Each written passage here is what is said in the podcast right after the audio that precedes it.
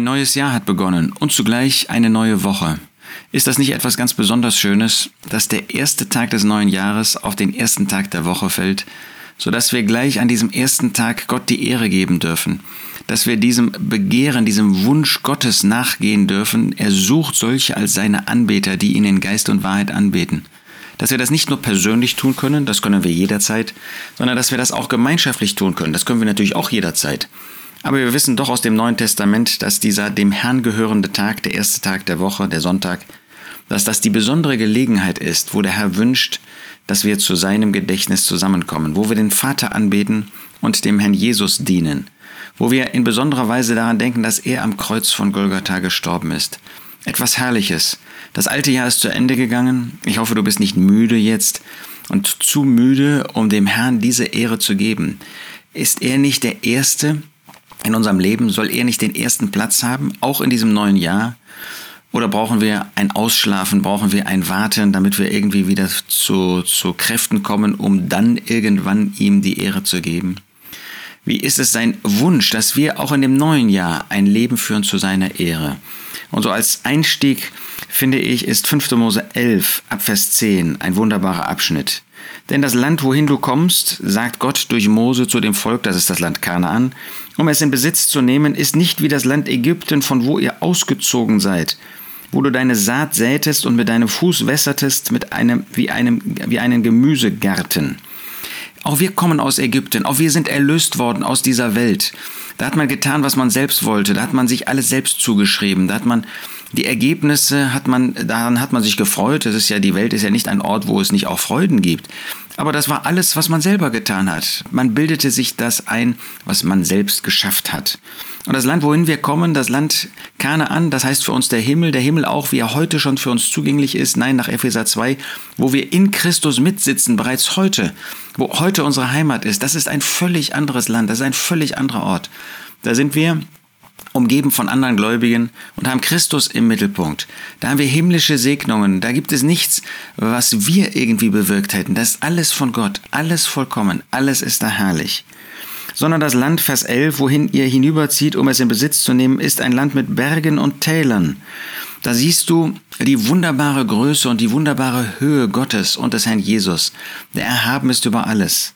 Da gibt es auch Täler, sie erinnern uns daran, was der Herr Jesus erduldet hat, damit wir an diesen Ort kommen konnten, wie er für uns in die tiefsten Tiefen hinabgestiegen ist. Vom Regen des Himmels trinkt es Wasser.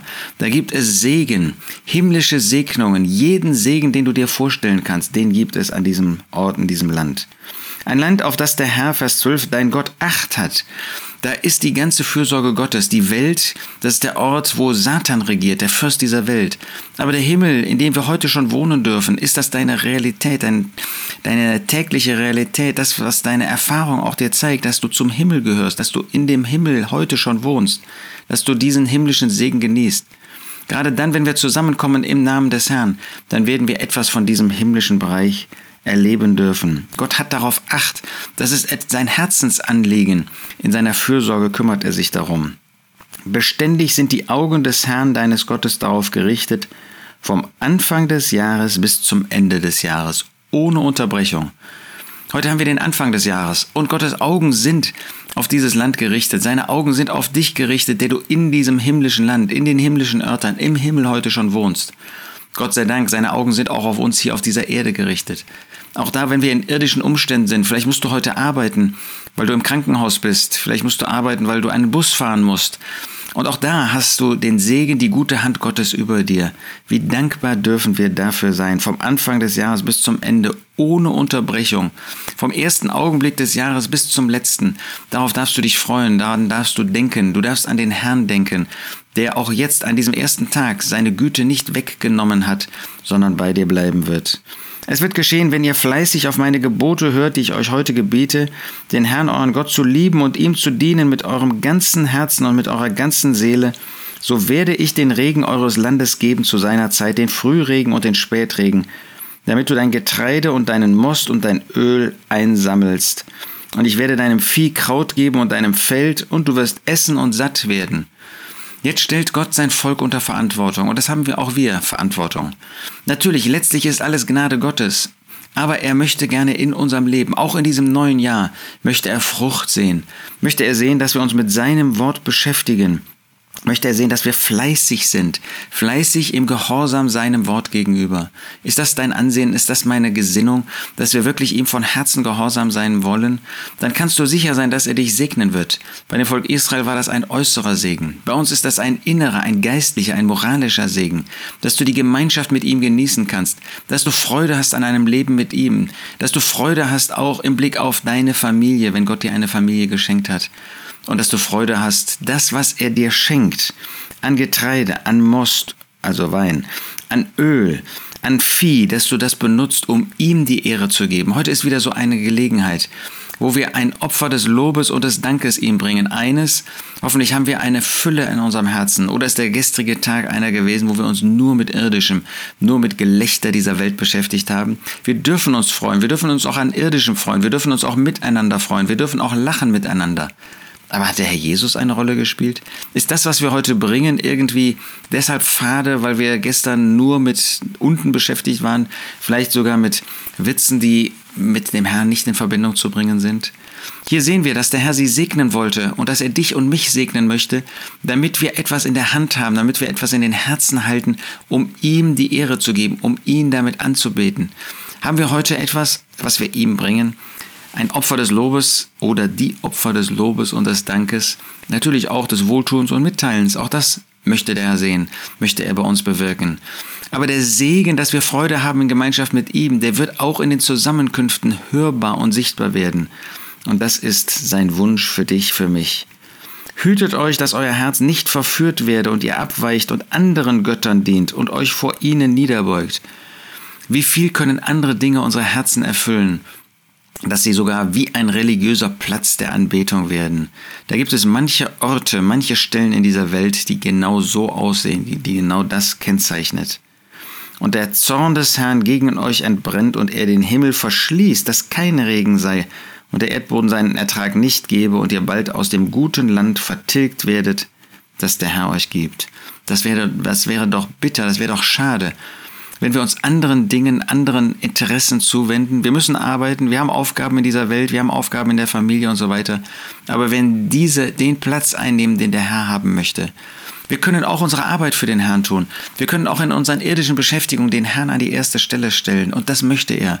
Dann werden wir gesegnet werden. Dann wird er uns eben nicht diese Freude der Gemeinschaft wegnehmen als Zucht Gottes, und wir merken das gar nicht. Wir haben keine Freude mehr und wir denken, ach, der Herr hat uns allein gelassen. Dabei sind wir es, die ihn nicht mehr zum Mittelpunkt unseres Lebens gemacht haben.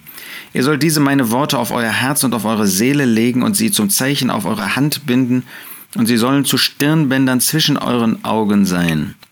Das war im Volk Israel natürlich buchstäblich. Aber sind die Worte Gottes, ist das Wort des Herrn, ist das Wort Gottes in unseren Herzen, macht das unsere Lebensentscheidungen aus? Ist das das unsere Gesinnung, dass wir nach dem Wort Gottes für den Herrn handeln wollen?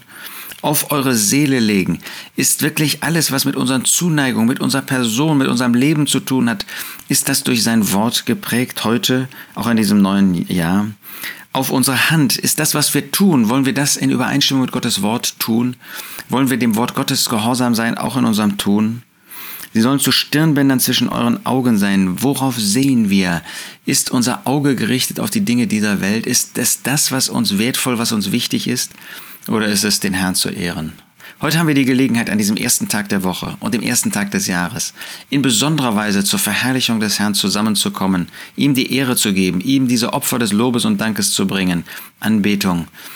Wie schön, wenn Gott das aus unseren Herzen annehmen kann, weil das in Übereinstimmung ist mit unserem Leben und dass er, der Herr Jesus und er, Gott, unser Vater, auch in diesem neuen Jahr, wo er uns begleiten wird, wo er uns segnen möchte, wie er das bei dem Volk Israel getan hat, von Anfang des Jahres an bis zum Ende des Jahres. Wie schön, wenn er der Mittelpunkt ist.